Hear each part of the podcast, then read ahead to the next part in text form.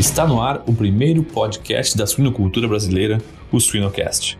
Quando existe morte alta de plantel, as fêmeas estão nos mostrando que elas têm problemas, né? E se você tem uma fêmea que não está saudável, a microbiota dela vem com tudo, né, para impactar no desempenho desses leitões e na produção de leite. Siga-nos nas redes sociais, YouTube e Spotify para ter acesso a conteúdo técnico atual, de qualidade, irreverente e gratuito. O Suinocast só é possível através do apoio de empresas inovadoras e que apoiam a educação continuada na suinocultura brasileira. Elanco, alimento e companheirismo enriquecendo vidas. DSM Firmenich, moldando o futuro dos cuidados com suínos.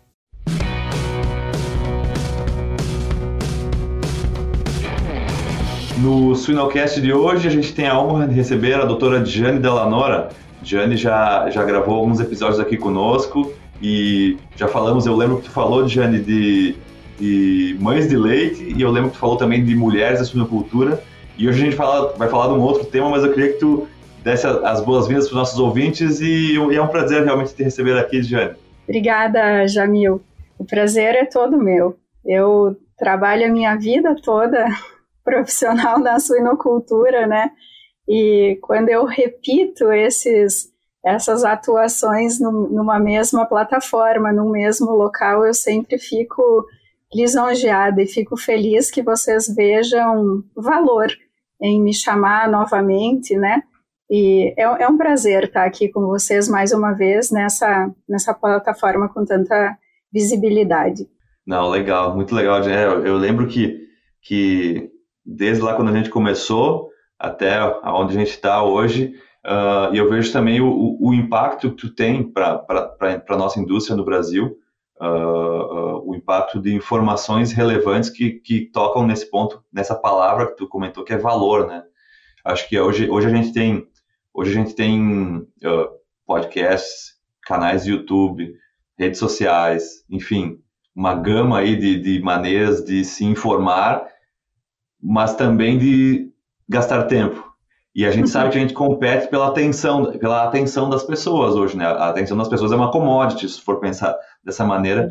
E a gente realmente quis te, te receber mais uma vez aqui no Finocast, porque a gente sabe que se a gente quer competir com a atenção das pessoas, uh, trazendo valor, é, trazer valor vai ser a chave. É, eu tenho falado bastante, Jamil, sobre a responsabilidade de estar com o microfone na mão. Essa é uma das coisas assim que hoje, quando eu vou preparar alguma coisa para falar para um público que ou algo que vai ficar gravado assim que as pessoas vão poder acessar, eu entendo a responsabilidade dessa comunicação. Então, assim, eu não posso negar que toda vez me dá uma taquicardiazinha de, de realmente contribuir, né? Porque é o tempo das pessoas, é o tempo de vocês também. Então, eu estou realmente bem feliz de estar aqui.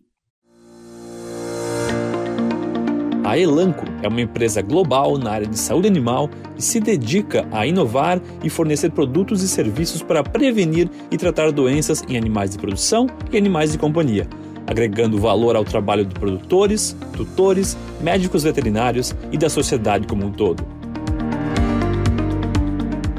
Não, beleza, beleza. Não, exatamente, exatamente. Eu acho que é, é, é bem isso que tu falou hoje. Mas não, não adianta a gente começar, ah, é o novo normal, é o pós-pandemia. Não palestras e vídeos online e gravações já, já existiam antes, então é, é uma responsabilidade grande mesmo. Muito, muito, muito bem ter pontuado isso, Johnny.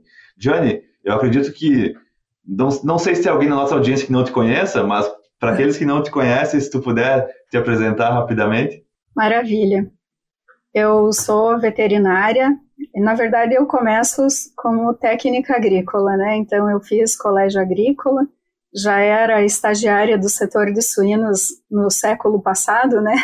Aí depois eu fiz veterinária, eu formei no ano 2000 em Santa Maria, na Federal de Santa Maria.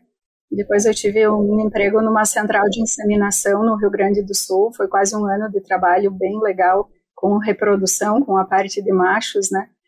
Aí depois eu fui para o mestrado é, na Federal do Rio Grande do Sul, trabalhei na agroindústria logo depois, na Sadia em Uberlândia, E aí depois entrei para a área de consultoria, né? Então eu trabalhei 14 anos na Integral, que foi a primeira empresa de consultoria. Durante esse período eu fiz doutorado na URGS também. E agora há três anos eu sou sócia da Atual Tech, que é uma empresa de consultoria é, aqui do Brasil. Legal, legal. Eu tô, eu tô bastante curioso para entender mais essa questão de que, bom, a gente viu que tu veio, tu veio de uma, de uma tu teve uma formação forte numa área, num, num grupo que trabalha muito com reprodução, é, é uma das referências em reprodução no Brasil, assim como eu. Uhum. Uh, e, e a gente vai falar hoje sobre diarreias de creche.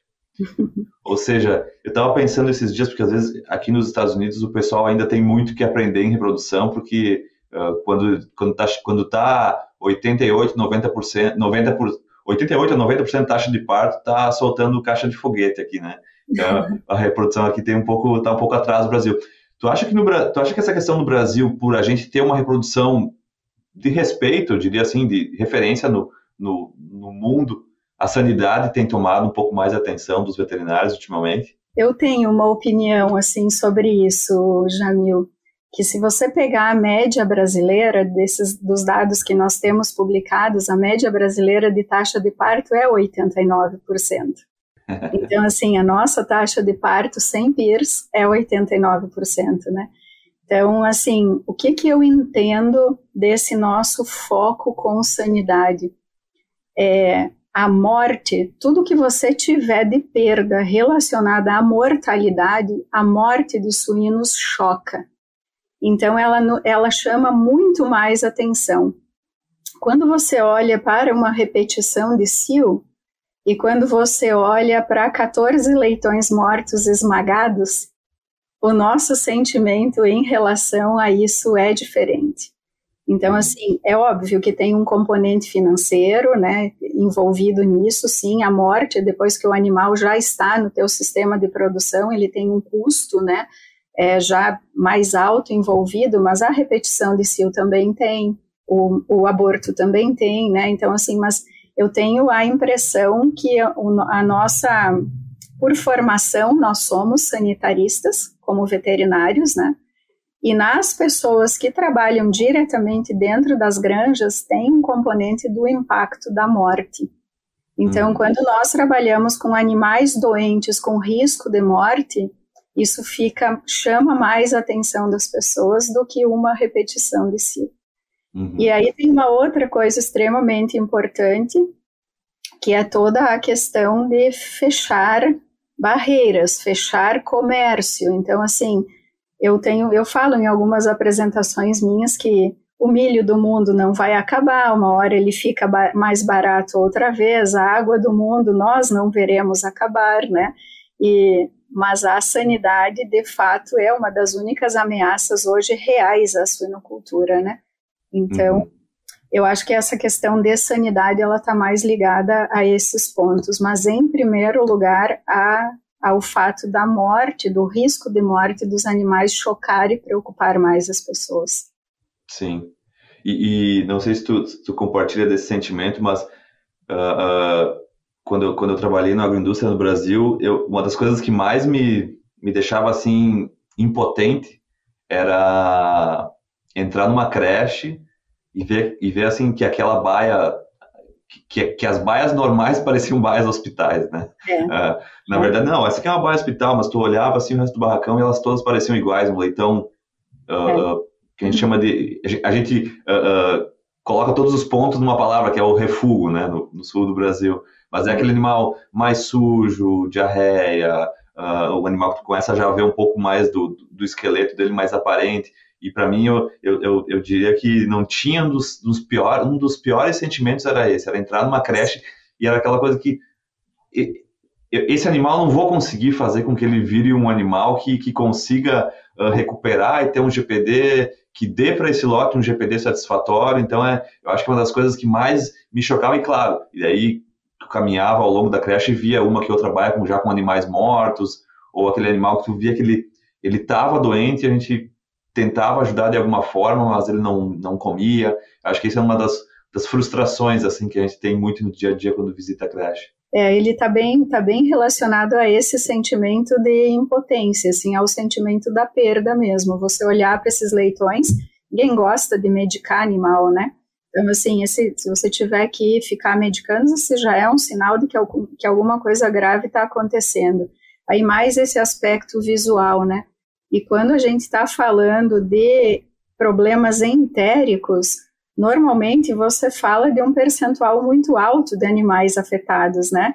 Às vezes a gente discute uma pneumonia, alguma outra doença, assim, ah, uma, uma meningite, e você tem um, um percentual menor de animais.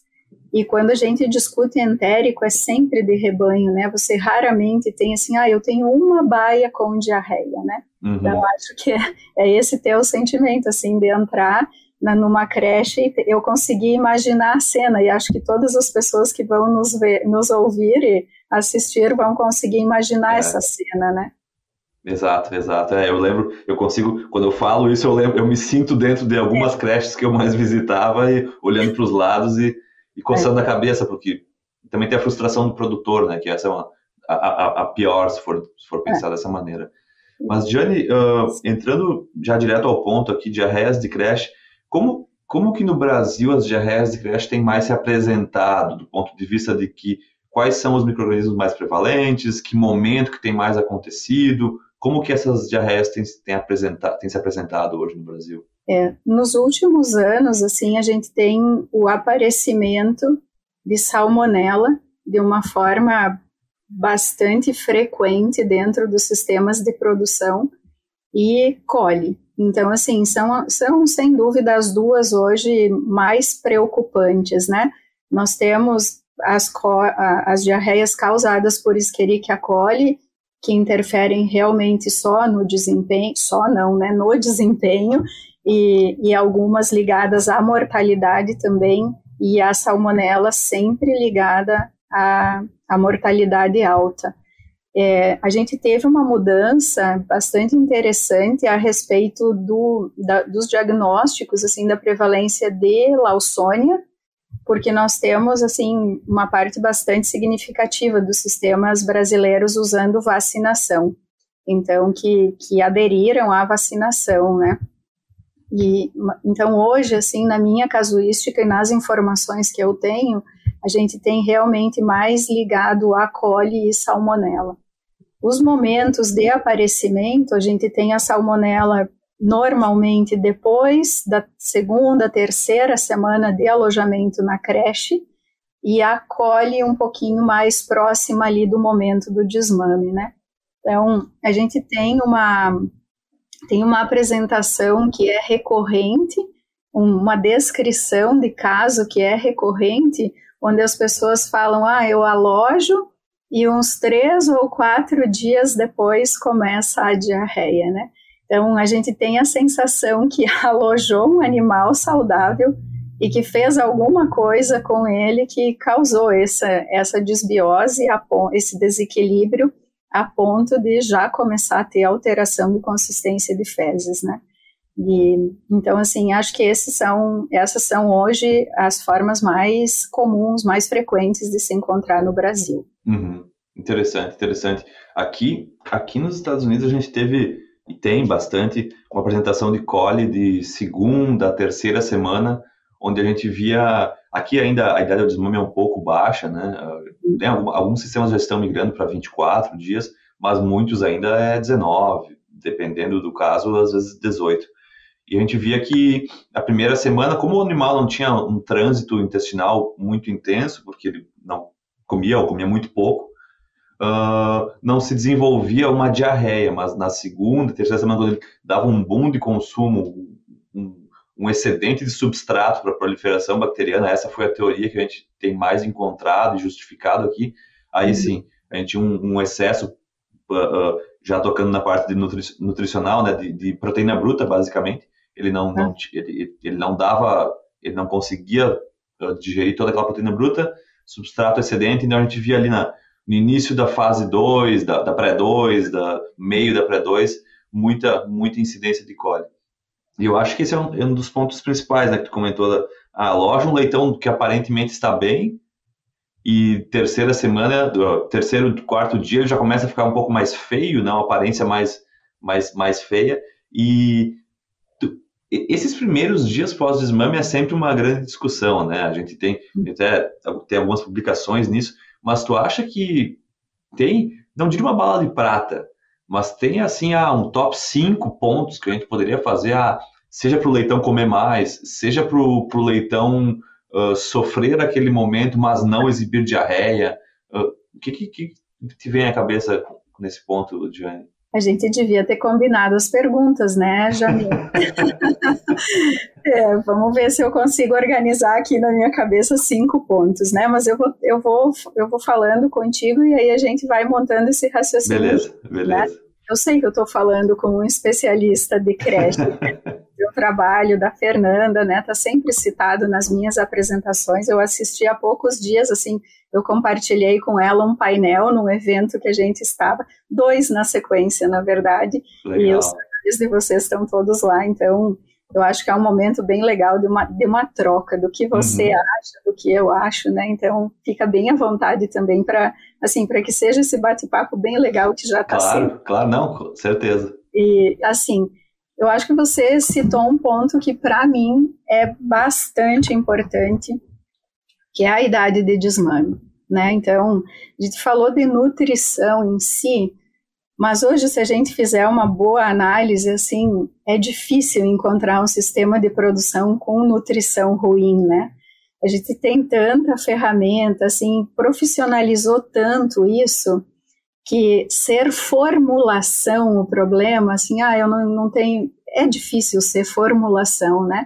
Talvez a gente tivesse que discutir a alimentação, então, né, o formato da alimentação, quanto esse leitão está preparado para se alimentar, porque o que eu tenho visto mesmo, e eu não tenho, não tenho know-how para discutir isso com profundidade, né, mas assim, eu tenho a impressão que é, a complexidade das dietas, né? Então, assim, matérias-primas de, de, melhor qualidade, de maior digestibilidade, dependendo do leitão que elas encontram pela frente, elas não conseguem demonstrar o potencial delas, né? Então, e tem, tem um negócio que eu acho extremamente importante, que é a idade de desmame, e que quando a gente migra para uma idade de 28 dias, que dá uns 26,5 de média, e que aqui no Brasil, na, no sistema de compra de leitões, seja ou seja compra e venda mesmo, as empresas praticamente só compram leitão de 28 dias. Então, assim, as empresas colocaram seus sistemas em banda, quando a gente discute a produção integrada e cooperada, a compra ela é praticamente toda de leitão de 28 dias. E ajustar a nutrição para esse animal que já é mais maduro, que está mais pronto, que provavelmente já veio comendo é, um mínimo de ração né, da, da própria maternidade, que não é suficiente, assim como matéria seca, para desenvolver muita coisa no, trato digestivo dele, mas ele já sabe comer, né? Então, talvez eu, eu tenha a impressão que quando nós trabalhamos com essas dietas muito complexas no leitão mais velho, ele sente um pouco mais essa, esse processo de digestibilidade. Mas tem uma outra coisa que nós começamos a trabalhar daí como atual tech, e a gente está indo para o terceiro case muito interessante para compartilhar. Nós tínhamos esse histórico em alguns clientes dessa diarreia de terceiro ou quarto dia, nesse leitão de 28 dias.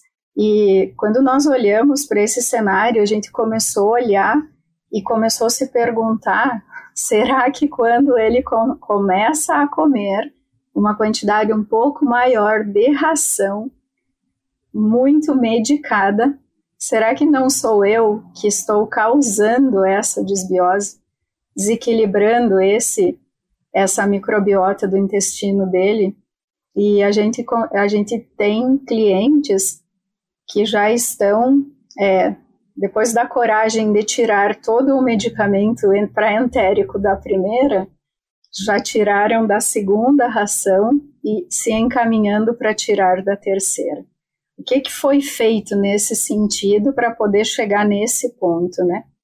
O primeiro é entender que medicado ou não medicado a diarreia estava lá, né? Então, assim, vamos olhar para isso com, com um pouco mais de frieza, né? Vamos olhar para o que está acontecendo. A medicação não está funcionando. Aí nós olhamos para o segundo ponto, depois da idade de desmame, que é todo o processo de limpeza e desinfecção das instalações. Então, quando o leitão é alojado, ele tem uma, um perfil exploratório. Na verdade, ele tem isso desde que ele nasce, né? Ele já nasce lambendo tudo que tem pela frente, né? Quando ele chega na creche, ele molha a baia inteira com saliva. Eles molham porque eles lambem absolutamente a instalação inteira. Se você tem qualquer sobra, qualquer, qualquer sobrinha de matéria orgânica, um grama de matéria orgânica do lote anterior, ele vai ser achado e ingerido por alguém. Então, para chegar no ponto de discutir retirada de medicamentos nessa fase tão precoce, você tem que entregar para esse sistema um leitão que veio bem preparado da maternidade e que foi alojado numa instalação sem microbiota de leitão de 63 dias de vida, né? Então, que estava realmente com o ciclo dos agentes interrompido. Então, quando tem uma informação bem legal, assim, ó, que é de um trabalho de 2022, que fala que a microbiota do leitão ao desmame, ela é composta 60%, eu vou ler aqui que eu sou péssima com números, tá? 60% da microbiota do leitão da, micro, da microbiota intestinal do leitão desmamado aos 28 dias vem das fezes da mãe, 60% das fezes da mãe e 33% do piso ripado da, da, da baia de maternidade. A gente olha para isso, a gente tem que entender que a microbiota vai ser influenciada por esse ambiente. Então, quando a gente entende a importância de, na creche também, ter uma bomba de alta pressão um bico turbo, em condições uma água quente, uso de detergente com pistola formadora de espuma, lavagem de sistema de água. Então, quando você olha para isso tudo e, e, e, entende que o lote que vai ser alojado precisa disso, a gente já dá um passo adiante, né? Nessas questões de ambiência, quando nós olhamos para a produção brasileira, então vamos falar de ambiência, densidade, temperatura, qualidade de ar, né? Todas essas coisas que estão é, que têm relação com o alojamento desse animal. A gente tem aqui no Brasil, eu acho que uns 75% da produção que é alojada em creche num sistema cooperado ou integrado. Nesses sistemas existe padrão. Existe padrão de espaço por animal, existe padrão de comedouro. A tem um pouco mais de dificuldade na suinocultura independente, né? onde nós tivemos um aumento bastante significativo de produtividade da, do, do sítio 1 das matrizes, e nós não acompanhamos a ampliação de creche e terminação, então, em alguns casos, nós fazemos pré-creche, fazemos recria para ganhar espaço, né? Mas a maior parte da suinocultura já é alojada em sistemas com um mínimo de condições. E aí é o nosso manejo, o restante, né? Então, a troca de ar, toda essa questão do frio, da temperatura, a relação disso com umidade e com qualidade de ar, com presença de gases, né? Mas eu acho que a gente, assim, a gente tem uma, tem muita evolução nesse sentido, e, e eu entendo que para essa questão das diarreias, a idade de desmame e essa questão da, do impacto é, da microbiota, seja da mãe que ele recebeu, seja do ambiente onde ele vai ser alojado. Acho que nesses três pontos aqui a gente tem assim ó, um, um bom campo de trabalho, né? Sem dúvida, sem dúvida. Até a gente, a gente fez alguns trabalhos recentes aqui testando alguns, alguns aditivos alimentares, uh, ofertando para a mãe e para o leitão, ou só para a mãe ou só para o leitão, no caso na creche. Então, e a gente viu que o maior impacto em uh, algumas melhorias pequenas, mas algumas melhorias de performance era quando era ofertado para a mãe. Não interessava o que era dado na creche. Se era ofertado para a mãe por, por esse poder de colonização que ele fica exposto ali nesses 20 e poucos dias aí com o ambiente, as fezes da mãe, a pele da mãe. Então, acho que é, é um ponto que a gente tem explorado muito e tem que explorar ainda mais aí para os próximos para as próximas pesquisas, próximos anos, uh, vendo porque é, é aquela coisa a gente a gente por mais que a gente entenda que tem muitos fatores uh, eu digo fisiológicos, respostas, por exemplo, a gente vai ler, vai fazer um trabalho, a gente leu ou lê um estudo que achou alguma coisa no cortisol, alguma uhum. interleucina, uh, a gente, a gente tem a tendência de olhar GPD primeiro. É claro. A gente tem a tendência de olhar mortalidade primeiro. Então, é, eu acho que é mais esse sentido que alguns aditivos têm se mostrado interessantes quando aplicados à fêmea, e sim, e com certeza, um animal tem um GPD maior na creche, a tendência é que ele sofra menos de diarreia. Não é, não é uma verdade absoluta, mas a tendência é mais alta. Né? É, é isso você, você mede saúde por desempenho, né? Isso, isso é fato. Exato. Você, você dificilmente tem animais saudáveis e que, que não tenham é. essa, esse, esse GPD, essa conversão alimentar, esse desempenho que é esperado para essa fase, né? Uhum, uhum. É, eu acho que é um negócio importantíssimo você ter falado da mãe, né? Ela, o impacto de uma fêmea é gigante dentro do sistema, né? Você tem 14, 13, 14, 15 leitões desmamados em cada uma, e eles se tornam potenciais excretores dentro do sistema, né? Então, cada mãe impacta muito dentro da, da sanidade na formação dessas subpopulações, né? Uhum, uhum. E, Jane, seguindo nessa linha da, da, da mãe, da maternidade, que outros fatores a maternidade é, entre aspas, culpada por, por diarreias na creche? Essa é uma boa, uma boa pergunta também, né? É, esses dias eu vi, o Anderson esteve aí nos Estados Unidos em um evento, né? E, e ele, ele fotografou para mim um slide que foi bastante impactante, assim. Falava que se você considerar o momento da fecundação, o leitão passa 40% da vida dele dependente da própria mãe no útero, né? E se considerar mais a lactação, ele passa 50% da vida dele dependente da mãe dele. Eu, considerando o momento da fecundação e assim uns 280 dias de vida, mais ou menos, né, daquele momento até até o abate. Quando você pensa nisso, assim, ó, 50% da vida desse leitão, ele é dependente do que aconteceu no útero dela e depois da produção de leite, né? As mães têm um impacto gigante. A gente passa, assim, por um momento que, que eu acho importante, né? Não só do ponto de vista de custo, mas quando nós temos mortalidade de plantel subindo, e subindo muito, a gente também entende que as fêmeas não estão saudáveis, né? Você tem elas de alguma forma muito é, fragilizadas, sensibilizadas, então eu não estou nem falando de nenhuma causa específica, sabe? É quando existe morte alta do plantel, as fêmeas estão nos mostrando que elas têm problemas, né?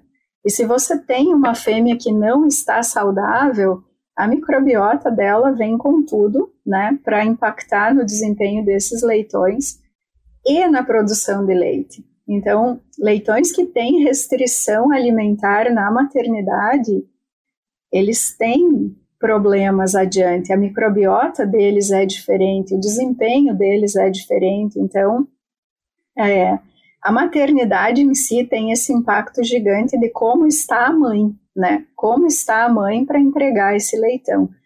Na sequência, eu repito a idade de desmame, que também é um dado de maternidade que nós vamos colher na creche, né? E, e vale também aqui essa questão de, do, da, da composição da microbiota do ambiente, do que, que esses leitões encontram e que tipo de problemas eles tiveram, né? Então, se você tem diarreias de maternidade que vão causar essas lesões, cicatrizes no próprio intestino, adiante esse leitão também tem comprometimento, né? Então, assim, É, a gente brinca que os leitões, a partir do momento da fecundação, eles ganham um passaporte e nós vamos dando carimbinhos nesse passaporte, né? Então, ah, sofreu restrição de nutrientes no útero, carimbinho. Daí, baixo peso ao nascer, carimbinho. Mamou pouco colostro, carimbinho, né? Que é outra coisa que, assim, eu, eu juro que eu já falei várias vezes, eu tenho medo de que façam algum meme, algumas, alguma figurinha comigo com alguma coisa relacionada a colostro, de tanto que eu falo disso, né? É a neurótica do colostro. E a gente tem os trabalhos, né? Tem trabalhos do grupo da URGS, tem trabalhos de fora também, né? Que mostraram o impacto da quantidade de colostro ingerido sobre o desempenho desses leitões no meio da creche. Então, assim, segunda, terceira semana de creche, pesagens, né, desses leitões mostrando que, dependendo de quanto de colostro eles mamaram, inclusive, supera a importância do peso ao nascer. Obviamente, dentro de limites de peso ao nascer, né? Sim. É, mas, assim, esse é o impacto disso, né? No desenvolvimento, na maturidade do intestino, a gente fala de colostro e fala muito ligado à imunidade, né? Sempre lembra dos anticorpos, das células de defesa que são passadas, mas e todos os fatores de crescimento, toda a parte nutricional que vem com o colostro, né? Então, eu acho que aí a gente tem, tem um, sem dúvida nenhuma, os carimbos nesse passaporte do leitão, uhum. que ele uhum. vai carregar essa história para a vida inteira dele, né? Sem dúvida, sem dúvida. E até tu falou, essa, essa questão eu acho muito interessante ter comentado. Ah, a gente, inclusive, essa semana saiu um artigo recente sobre. Saiu, saiu um artigo da, da, situação dos Estados Unidos, mortalidade de plantel. Ah, uhum. tá, tá alto, tá alto, tá alto. Esse ano, essa semana saiu esse artigo falando de que segue crescendo, ou seja, a gente não bateu no, não, não chegamos no nosso teto ainda. E, eu fico pensando, esses dias eu conversava com o Mark Schwartz, ele, tem ele é dono da Schwartz Farms, que eles têm acho que quase 100 mil matrizes, e eu perguntava para ele uh, o impacto que isso tem na, na reposição, né? Porque se tu está perdendo mais fêmea por morte, uh, e se tu mantiver a tua pressão por descarte, tu vai ter que trazer mais leitoas, ou tu vai ter que segurar aquela fêmea que tu descartaria. Tu tem essas duas opções. Ou seja, a fêmea que não morre, ela tem um potencial um pouco menor, entre aspas. Claro, uma leitura ela vai desenvolver o seu potencial ao longo da vida, mas a sua, a sua primeira leitegada é uma leitegada com, que, que mamou menos colostro, que mamou menos imunidade, entre aspas. E a fêmea que tu descartaria, mas agora tu tem que segurar, senão tu não bate a meta de cobertura, ela vai ter, a, ter, ter uma lesão de casco, ela tem alguma coisa que vai faz ela ter esse estresse, vai produzir menos. Então, acho que é, é, é, é, é uma, uma espiral, né? uma, uma bola de neve, né? A saúde do rebanho, ela, ela entrega diversas consequências que vai resultar lá numa diarreia na creche, que às vezes a gente fica pensando em qual antibiótico usar, mas é. tem uma causa que está vindo muito antes daquilo. É isso. É, é isso mesmo. Acho que a gente tem, tem assim, esse olhar para a maternidade, para o plantel de reprodução. Felizmente é um assunto que nós estamos realmente discutindo aqui no Brasil hoje com mais profundidade.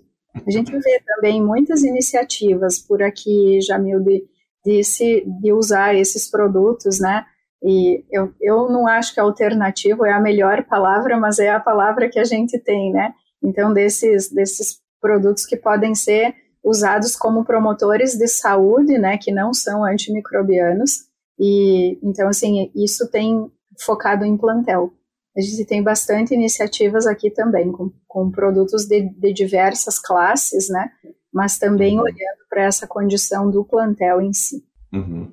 E eu gostei quando tu falou de ambiência, Jane, o que, que tu tem visto assim no Brasil, uh, as tendências de ambiência em termos de investimento? Uhum. Uh, ah, claro, a gente tem que fazer um, um, um parênteses aqui, por exemplo, uma granja lá em Lajeado é diferente de uma granja no Mato Grosso, né? Uh, então, o que, assim, o que, que tu tem visto mais de, de tecnologia e tendências para a ambiência de creche visando a melhoria e, com certeza, a redução de, de diarreias e melhoria da performance em geral?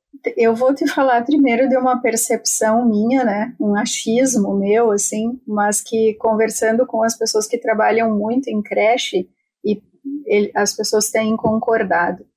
Quando a gente fala do leitão atual, Jamil, a gente vê ele muito mais resistente à temperatura fora da sua zona de conforto do que quando os gases estão fora dos seus limites.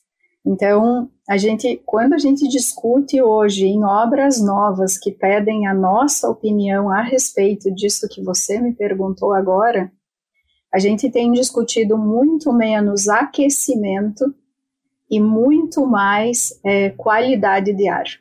Então, hoje, assim, é um negócio impressionante o impacto causando canibalismo, necrose de orelha, sabe, umas coisas assim, ó, epidermite.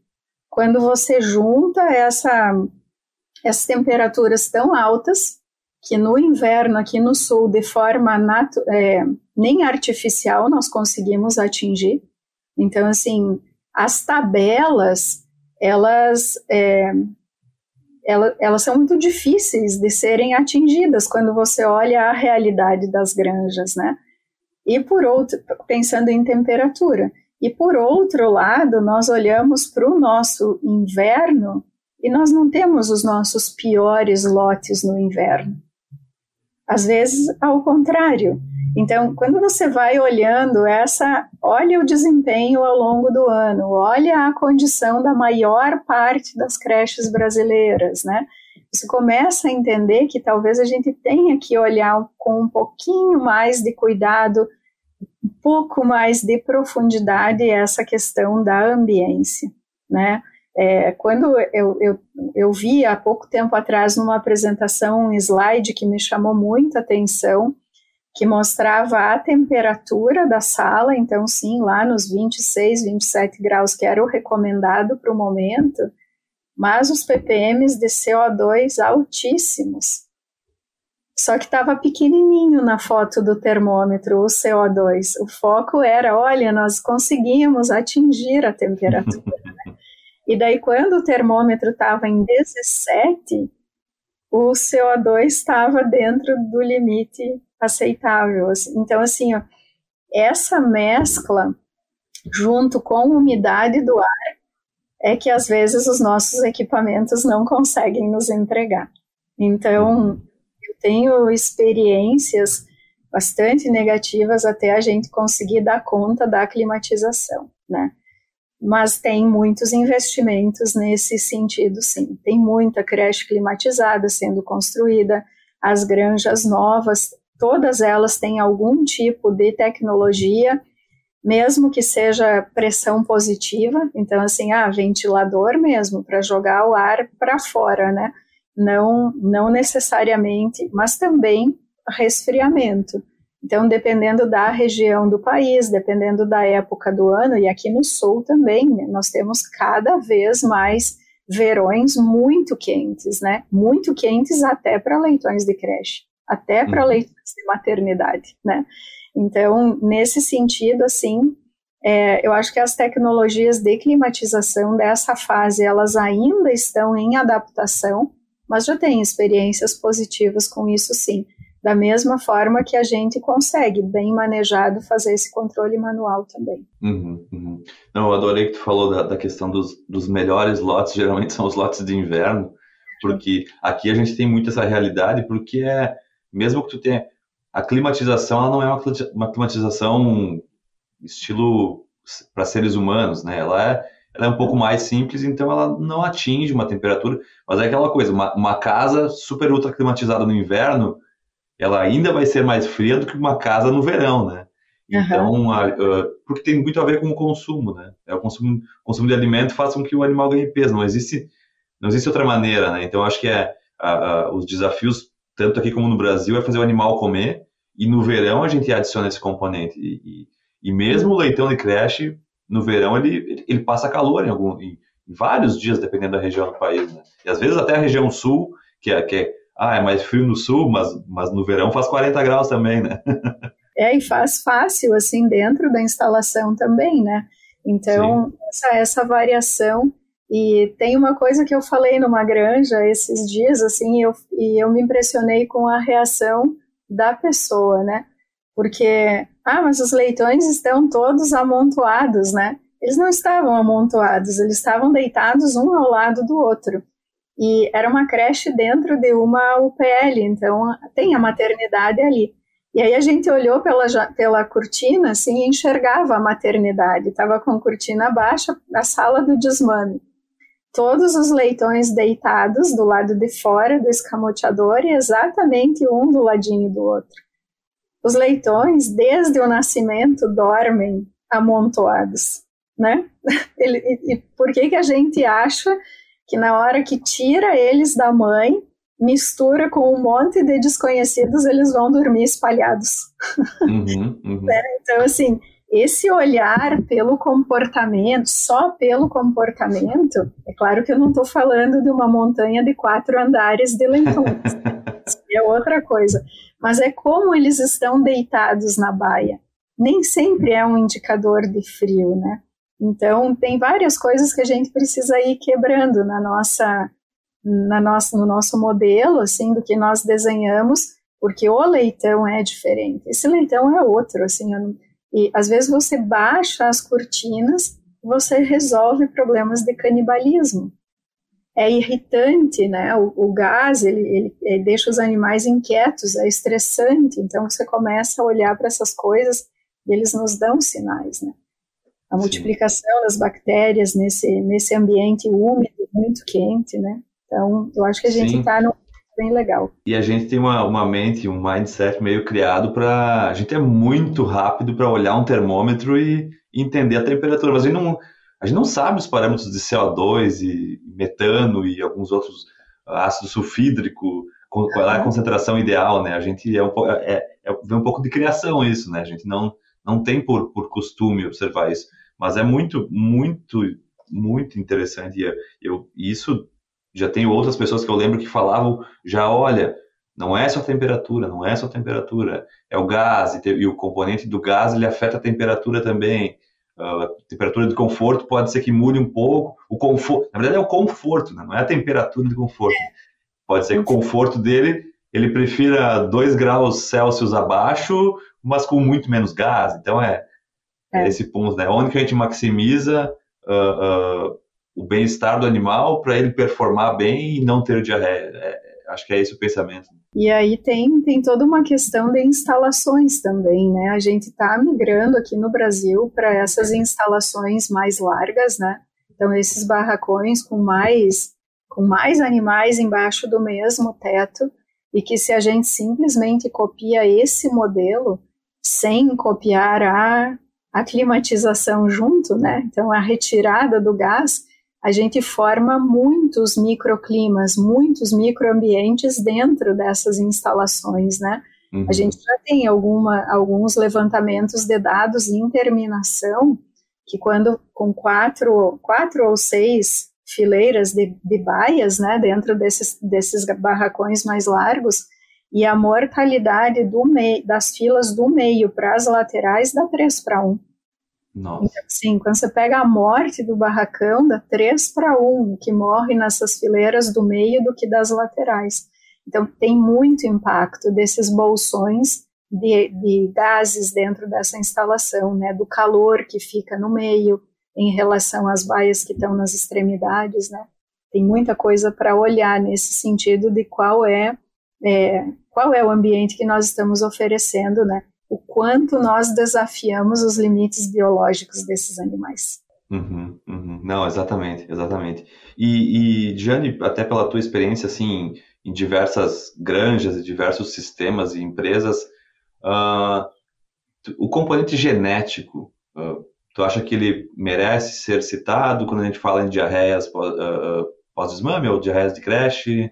Alguma coisa nesse sentido? No sentido de linhagens?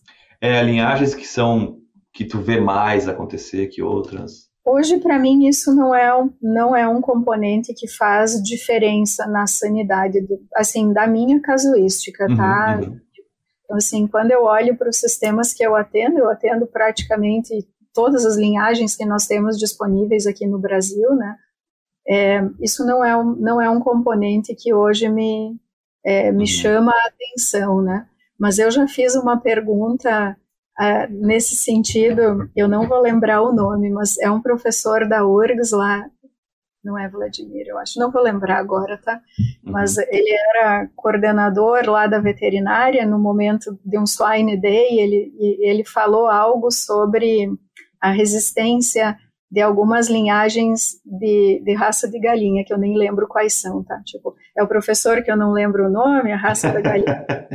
nome, né? Vai entregando a idade da pessoa, esse tipo eu lembro, fala. Eu lembro do professor Vladimir, do, do frango lá, pode ser que seja o Vladimir. É, foi ele, então eu, eu achei que fosse o Vladimir. Ah. E daí ele me falou que que ele não. E eu perguntei para ele sobre influenza, se ele, se existia alguma coisa no, nas aves em relação às linhagens, né, que pudesse ser mais resistente. E aí ele me, me explicou que não, que ele não tinha conhecimento disso, né, dessa questão de receptores de trato respiratório superior, inferior, de onde o vírus vai se ligar, que ele não tinha conhecimento disso, achava pouco provável, né, mas que ele tinha, assim, que as raças de galinhas vermelhas, eu acho, ou brancas, uma das duas, tinha nos primeiros dias de vida dificuldade de termorregulação e por isso que adoecia mais. Olha. Então, assim, você precisa aquecer mais lá de uma determinada raça, porque ela tem, eh, nos primeiros dias de vida. Então, assim, eu não consigo ver isso no suíno, uhum. com a a fala dele foi muito mais profunda que isso, foi uma conversa ótima, tá? Ele, ele meio que me, assim, me convenceu de que é difícil que seja dessa forma. Você vai ter, então, animais mais robustos, mas por outros motivos, assim, que não por essa susceptibilidade direta, né, a, a doenças, né? Então, uhum. uhum. hoje linhagem para mim não é, uma, não é um ponto que me chama a atenção. Uhum, interessante, interessante.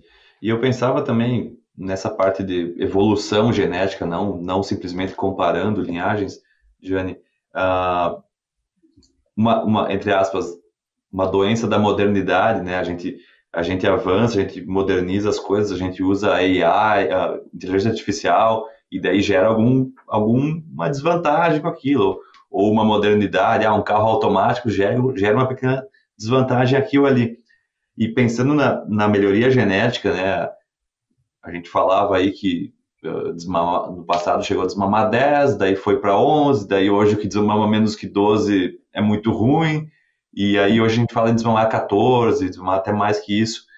É uma questão de, de, de volume, de espaço, né?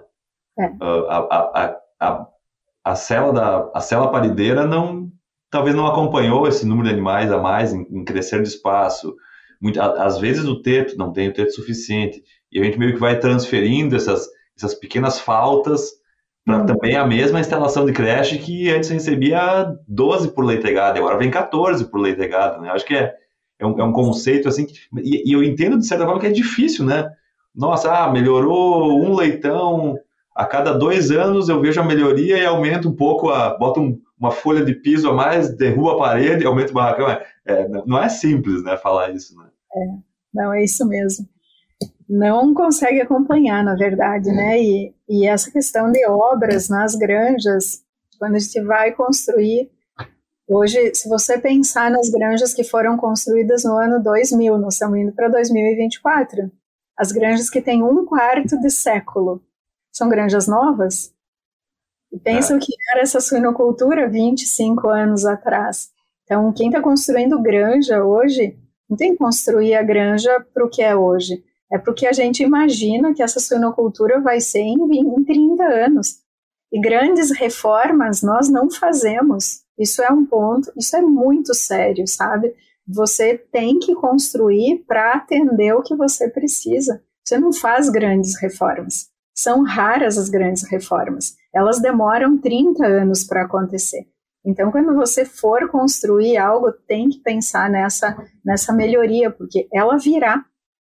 E provavelmente, assim, quando, quando a gente seleciona animais de maior desempenho, nós passamos por isso no frango, né? A gente foi passando por isso em todos, todas as linhagens que selecionam. Eles ficam mais frágeis ao, ao cardiorrespiratório, né? Então, essas coisas, por que não a sistema imune, né? Então, tem bastante coisa que a gente desconhece também, mas que tem que pensa que pode ser sim, né? Você ter animais uhum. mais sensíveis, né? Não, muito bom, muito bom. Eu acho que é, que é, um, é um bom é uma coisa mais prática, assim, porque às vezes a gente fala, ah, a gente perdeu tantos, tantos espaços, o que a gente alojava uh, a, a ponto 33 metros quadrados agora está a ponto 28, ponto, mas, é, mas é difícil, né, pra, do ponto de vista do produtor, né, pensar, por isso que eu acho que é, é boa essa tua fala de que a gente tem que pensar como vai estar a suinocultura daqui 20 anos, daqui 15 anos, quantos animais vai ter, né, nesse sentido, para não para não pensar em no quinto ano ter que fazer reforma, porque a gente já passou a, a suinocultura já, a, a maioria já, já, ultrapassou a minha capacidade estrutural. Né? Isso quer ver, Jamil, tanto que espaço por animal é importante, quantas coisas nós temos de final de creche que você simplesmente faz a transferência para a terminação, você sai ali, mas que seja ponto 33, tu entende? Que seja dentro do que a gente considera ótimo. E você coloca esse leitão com um metro por animal, e o que, que acontece com a sanidade? Sim. cura, milagrosamente cura, né? Então, assim, tem coisas que a transferência de fase resolve. Por quê? Porque você mudou completamente o ambiente e a forma como esse animal estava alojado, Sim. né? Então, são coisas interessantes para a gente começar a olhar e entender esse impacto, sim, das instalações, da climatização, né? Essa questão de ambiência e como isso tudo impacta no aparecimento das doenças de forma geral, mas nas entéricas também. Uhum, uhum. Totalmente, totalmente. É, e até uh, dando uns passos atrás aí de nossa conversa, na parte de, de diarreias nutricionais, a gente conversava aqui no, no, no, backstage, aqui no background, né, que, que às vezes a gente, é aquela coisa, onde eu sei menos é onde eu vou botar a culpa, né. Quando eu não trabalhava com nutrição, a culpa era sempre da nutrição, né? Mas nesse ponto de, de, que tu comentou de que, e eu concordo 100%, ainda mais agora com, porque eu trabalho com formulação todos os dias, uh, problemas da formulação, se for um problema da formulação, vai ser porque alguém esqueceu de colocar alguma coisa na fábrica, entrou muito do ingrediente, não coube espaço no, na batelada para entrar tal coisa. É, assim, vai ser um erro, né? Não vai ser proposital. Uhum. Essa questão alimentar é o, é, é, o X da questão. A gente, a gente aqui tem um, tem um ponto de um, uma estratégia de trabalho muito mais da questão de que a primeira, a primeira semana dificilmente. E a gente sabe que tem ingredientes que estimulam um pouco o consumo uh, mais acelerado que outros, mas realmente isso não, não configura para o leitão uma chance de ele ter menos diarreia ou de ele sair mais pesado. Então a gente, às vezes, a gente saiu de um conceito onde se gastava muito nas, nas rações 1 e 2 e a gente começou a pensar que vamos guardar um pouquinho desse, desse dinheiro da 1 e 2 e botar na 3, que é onde ele realmente come, ele ganha mais peso, e a gente observou que em termos de, de diarreia, de, de, ganho de peso, foi até melhor, né? melhorou nesse, nesse sentido. Mas muitas coisas que a gente vê é, é, é, é tu mencionou do manejo alimentar, né? A gente uhum. tem que uhum. fazer o leitão comer, mas muitas vezes fazer o leitão comer não é através da formulação, é, é como tu mencionou, um, ambi ambiente, um leitão com qualidade, e entender que aquela primeira semana é, é estressante. Tem leitão que não come, tem leitão que, que, que é grande e não come, tem leitão que é pequeno e não come. Então a gente fica, a gente tem que uh, sair um pouco da caixa e nesse sentido de que algumas coisas são normais, né? É um, é um, é um ser vivo que é a mesma coisa um bebê, né? Que quando ele é desmamado da sua, da sua mãe, os dois sofrem, né?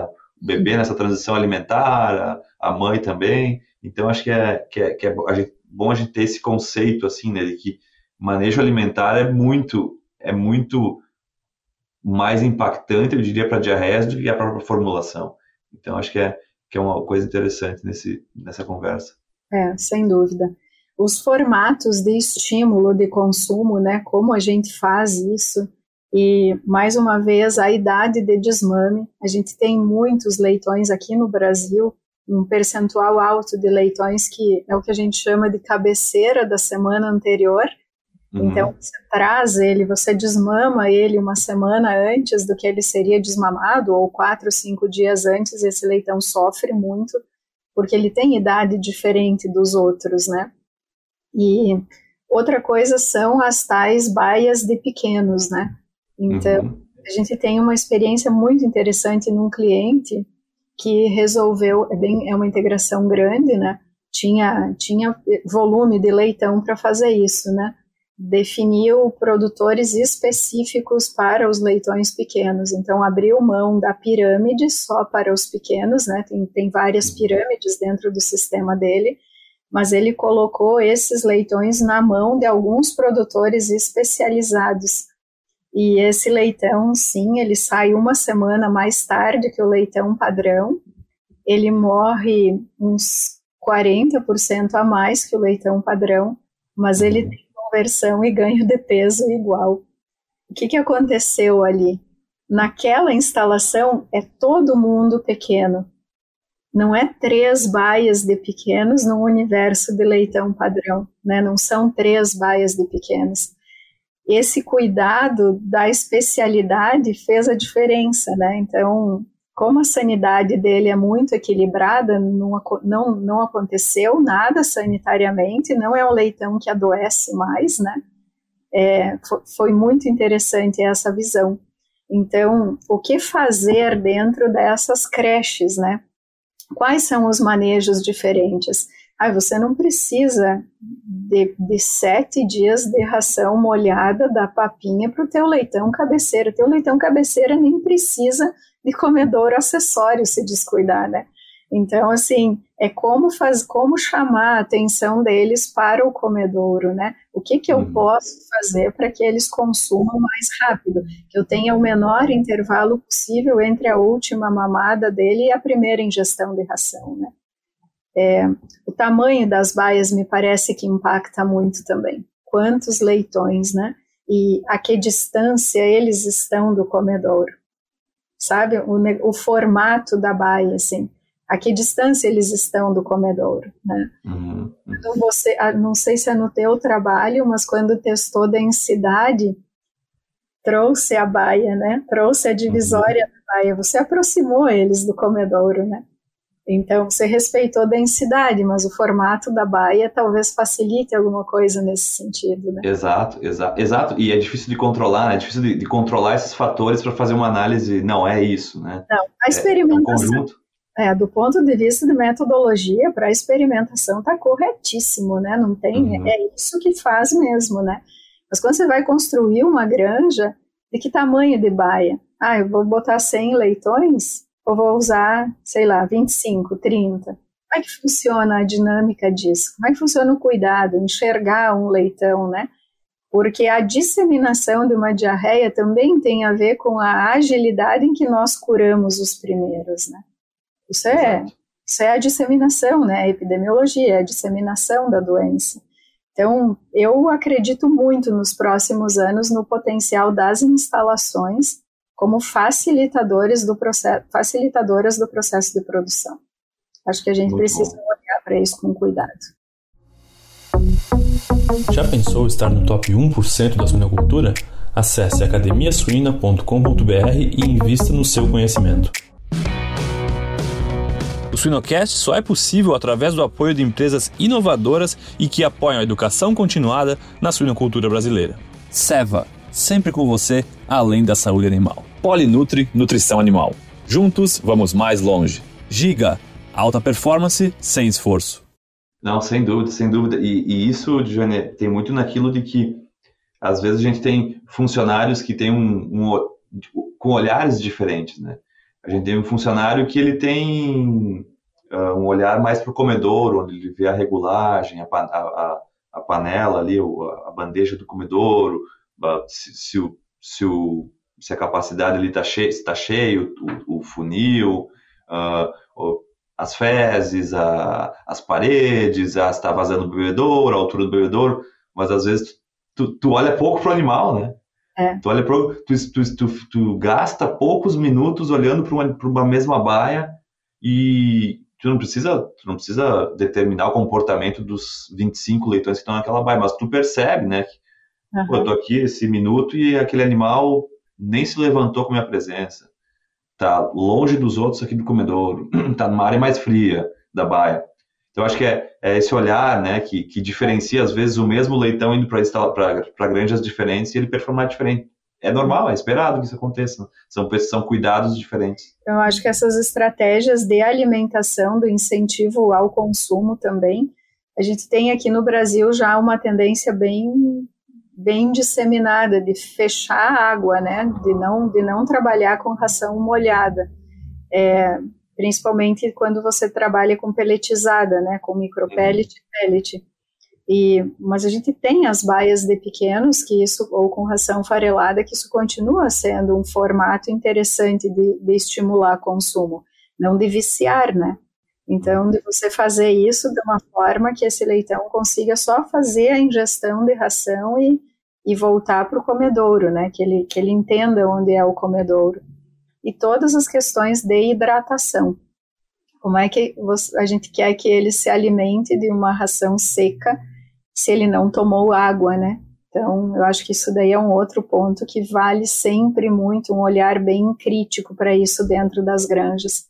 Tem uma discussão que eu vi do pessoal de equipamentos sobre a chupeta em si não espirrar água, né?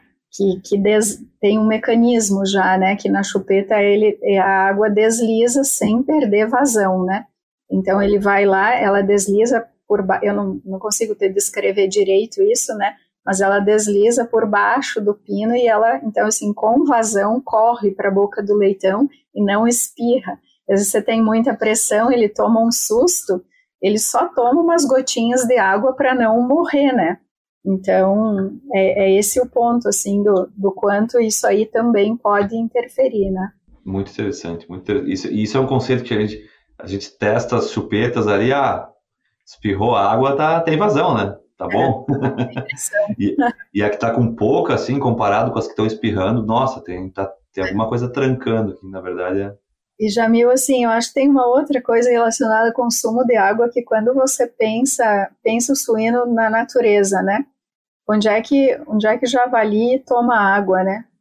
Toma água no rio, na poça, sempre com a cabeça baixa, né? Não toma água da chuva, né? Então, esse comportamento do consumo da água a gente precisa facilitar na chupeta, porque ele tem que, tem que ser de, de fácil apreensão, que tenha vazão para que ele consiga tomar essa água. Então, eu acho que uma, uma parte importante da sanidade do, desse ponto de alojamento mora por aí. Muito bem levantada por você nessa questão do consumo o mais rápido possível e essa questão da água, né, também como começando pela água e seguindo pela ração. Perfeito. É, até tem, tem aquele trabalho que a gente publicou não, não faz muito tempo, faz uns três anos, de que uh, o impacto da, da primeira semana no sentido do, do percentual de animais que perdem peso, né? O que acontece com o animal que perde peso na primeira semana, né? É, e aí pode se envolver diversos fatores, pode se envolver uma diarreia, pode envolver simplesmente um leitão que, que ele é imaturo uh, neurologicamente, ele demorou para aprender onde é o comedor, uh, e, e, a gente viu que o impacto, o impacto do leitão que não come na primeira semana, e aliado ao peso, ao desmame, é, pode ser muito uh, trágico se, se ele for pequeno e não comer, né? Então, aí tento... E geralmente, naquele estudo que a gente fez, a gente contou mais refugagem, a gente teve muito mais refugagem do que mortalidade. E, e a refugagem era geralmente era uma diarreia. Ah, uhum. um animal que não tem nenhuma causa específica, ele tá, ele simplesmente tem diarreia porque ele não se alimentou e, e, e ele não, não tem vez na baia, é, então é um animal que, que refuga e acaba tendo diarreia porque ele é um, é um prato cheio, né? Então não é, uma, não é um problema uh, entérico do sistema, né? Acho que esse é um ponto importante. A gente fez um trabalho aqui também recentemente com, com duas genéticas diferentes bem antagônicas no sentido de, de uh, uh, da, da, o foco era mais na, no momento onde ele atinge o pico da deposição da deposição proteica. Os que tinham a deposição proteica mais maximizada mais tardiamente que ia beneficiar conversão alimentar na terminação eles sofriam mais no início da creche que é mais ou menos o que as genéticas de hoje uh, apresentam. Porque no uhum. final a performance é melhor no, no todo né mas uhum. no, no, começo ele sofre mais. E a gente conseguiu, a gente conseguiu uma outra genética que ela era mais alinhada com, de certa forma, com o passado, onde o animal de primeira semana de creche, ele chega na creche, vai reto no comedor, impressionante. E a gente viu o impacto que isso tinha na sobrevivência de creche, na, na performance imediatamente da, da, após a primeira semana, e com certeza os casos de diarreias foram menores também, a gente viu muito disso. Então, assim, essa, essa, essa questão da primeira semana, primeira semana, às vezes a gente bota muita atenção, mas é basicamente fazer o animal comer. Se ele, se ele come, ele, a razão de chance dele perder peso vai ser muito menor. Né? Então, acho que é, o, é, é a grande mensagem. E aí, quando nós temos os problemas né, clínicos documentados, a gente discute sim as ferramentas, né? Então, depois que você tem todo esse todo esse processo do, da, da prevenção via manejos, né, quando isso tudo está organizado, sim, tem sistemas de produção que, que têm bactérias, que têm agentes que precisam da implantação de programas específicos, né. A gente está muito, muito adaptado a vacinar os leitões para micoplasma e circovírus, né, e aí vai na glacerela, estrepto, mas a gente não está adaptado, não, não é uma coisa comum vacinar animais para entérico, né? Em geral, vacinávamos as mães. E, e nos últimos tempos a gente tem, inclusive, as ferramentas, né, de vacina é, específica, né? Eu acho que foi um progresso muito interessante. E aí sim, entrando muita tecnologia nesse sentido, com vacinas vivas, né? E, e para o leitão orais, coisas bastante interessantes, assim, que quando você resolve o teu problema ambiental e ou oferece a melhor condição possível para esse leitão e ainda assim você tem o problema, tem sido tem tido uma taxa bem alta de sucesso no uso dessas ferramentas a partir de um diagnóstico bem consistente, né? Então, cole, pós-desmame, salmonela são dois exemplos assim que quando você tem o problema realmente você conseguiu afunilar o teu diagnóstico a ponto de entender, você implanta a ferramenta e você resolve, né? Então, é um negócio bastante interessante e que bom que nós temos isso tudo sendo desenvolvido, né? Não, sem dúvida. Essas novas tecnologias em sanidade são, são cruciais. Né? E, Diane, para fechar nosso, nosso, nosso bate-papo, a gente falou uh, bastante de manejo, enfim, diversos pontos. Falamos também de limpeza e desinfecção. Mas eu queria que tu uhum. comentasse um pouco sobre uh, biossegurança, aí no caso, foco mais interno da granja, né? E aquela, e aquela conversa que a gente teve no, no, antes de começar a nossa gravação, do tamanho do desafio, né? Se, gente, se no Brasil a gente tivesse desafios de doenças mais graves, será que a gente ia ia melhorar a nossa biossegurança interna, ia ter, ia ter uma mentalidade diferente? É, eu, esse é um assunto que, assim, ele deveria estar presente o tempo todo, né? Então, nós estamos discutindo prevenção, né? A gente está sempre discutindo programas promotores de saúde, não programas né, de controle de doenças. Quando você consegue inverter esse foco, e realmente colocar, né, colocar esses planos em, em funcionamento, isso tem muito impacto dentro das granjas, né. Se pode discutir essa questão focada no entérico como biosseguridade externa, porque nós temos doenças entéricas que são transmitidas quase que exclusivamente pelas fezes, né? E se você lavar um caminhão adequadamente, você encerra a possibilidade de transmissão, né? E essa questão da biosseguridade tem um, tem um componente que é o fato gravíssimo, que é o fato de ser invisível, né? Se você soubesse que você está carreando, você não carrearia. Se você soubesse que você está levando, você não levaria. O problema é que você não sabe que você está levando. Então, assim, quando você trabalha contra o invisível, esse é um negócio que precisa ser, ter todas as camadas de segurança adicionadas, né? Todas as que você tiver. Então, aí nos Estados Unidos vocês trabalham muito bem com esses postos de lavagem e secagem de caminhões, né? Então, tem auditorias para isso. E eu acho que esse é um dos pontos que aqui no Brasil, aos poucos, vai sendo desenvolvido. Eu já conheço alguns pontos que as empresas mesmo desenvolveram o seu ponto de lavar lava no frigorífico, mas antes de ir para qualquer instalação, lava de novo e audita, né? Então esse esse procedimento, ele aos poucos ele vai ganhando corpo também aqui no Brasil. Isso é seríssimo. Do ponto de vista de biosseguridade externa, esse hoje é, é um dos pontos que eu apontaria assim como mais importantes. A gente está migrando para autorreposição em praticamente todos os sistemas de produção. Essa é uma tendência brasileira, né? Se não entra animal, vai entrar sêmen e pessoas e transporte, né? Rato e mosca, a gente nem sabe mais o que falar a respeito disso, né? Tem que matar e pronto. Tem que ter prof, profissional, tem que profissionalizar isso, né? Ponto. É, tem como? Tem, tem como sim. Tem produto, tem tecnologia, tem manejo de pragas para isso, né?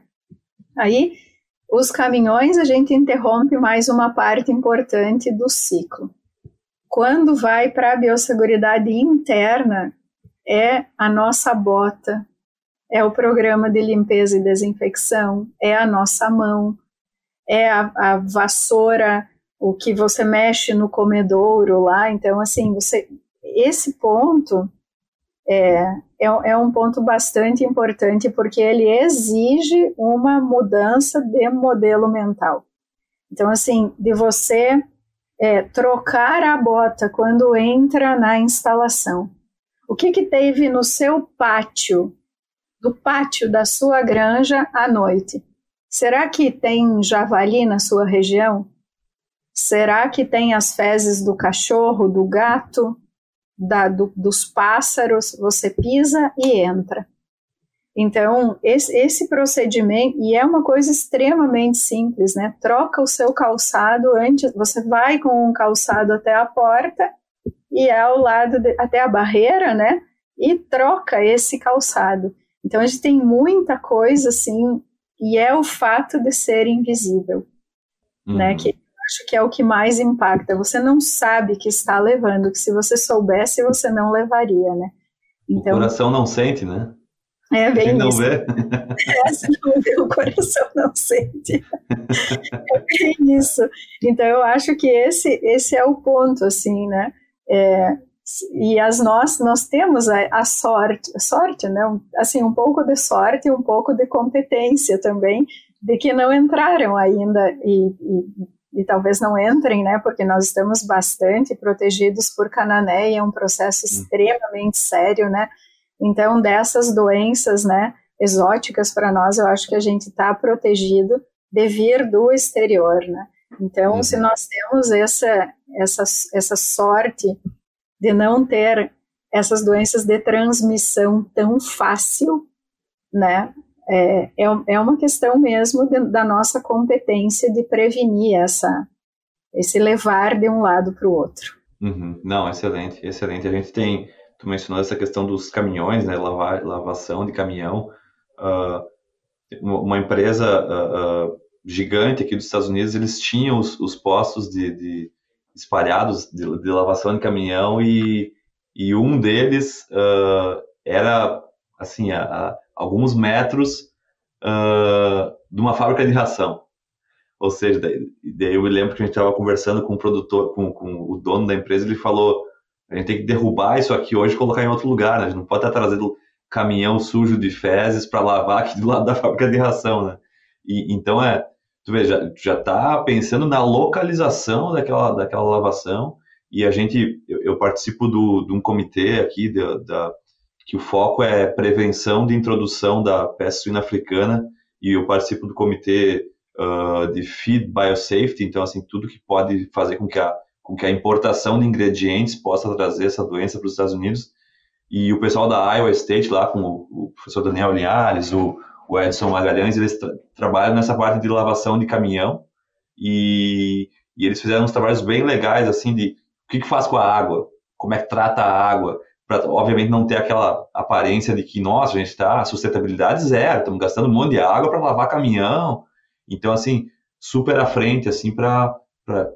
Porque, assim, é, tu, tudo é sustentabilidade, né? Tudo é sustentabilidade, tudo envolve sustentabilidade. Então, a gente criar esse processo também envolve essa questão de como a gente trata a água, como a gente. Uh, uh, os efluentes daquela instalação e onde essa instalação fica. Então, acho que é, acho que é um passo que, que vai acontecer nos próximos anos no Brasil ou deveria acontecer, né, Jane? É isso mesmo. A gente começou falando, né, que sanidade é uma das únicas ameaças reais à suinocultura brasileira, suinocultura mundial e de fato é então isso é sustentabilidade, né? É a sustentabilidade, é a sustentabilidade maior, é a base da sustentabilidade do teu negócio. Uhum, uhum. Excelente. Jane, muito obrigado pelo teu tempo. A gente sempre finaliza com umas perguntas que não são relacionadas ao tema principal da conversa. E eu queria te perguntar hoje se tu sabe quantas suculentas tu tem. eu já tive mais de 230 numa sacada. Agora eu tenho um pouco menos, eu tenho umas 150. Que elas foram morrendo, eu não repus. Eu tenho ficado pouco tempo em casa e elas estão sentindo isso, mesmo que sejam muito resistentes, precisa de, de cuidado. Então, mas eu esse, essa é uma coisa que eu amo fazer. Meu marido que quando a gente vai lá para casa dos meus pais, que é no interior do Rio Grande do Sul, né? Eu revelo a minha cruza com tatu, porque eu tô sempre mexendo na terra. é uma coisa que eu adoro fazer, então eu moro num apartamento e eu dei um jeito de trazer isso bem para perto de mim, né? Boa, é, boa. é um negócio bom demais. Mas já tive muitas, agora eu tô com menos. Tu tem alguma preferida, assim, alguma? Tem, né? Tem. é, tem, tem algumas que foram as primeiras. É, eu não sei falar o nome científico, mas assim, são as mais resistentes, me acompanham há mais de 10 anos, que são Olha. as fortes, são, são lindas, assim. É um, é, são, e elas são muito, muito resistentes. Isso tem um componente emocional para mim também. Eu olho para elas assim e eu entendo o tanto que dá que, que dá para viver com pouco, com, com pouca claro. água, sabe? Pouca luminosidade são. Tem o cactus também, mas as minhas preferidas são as suculentas mesmo. Tem algumas que são mais antigas, assim. Sabe que na minha casa a gente não. Agora no inverno a gente tem poucas horas de sol na, que entra na, na sala, né? E a gente tem muita planta também.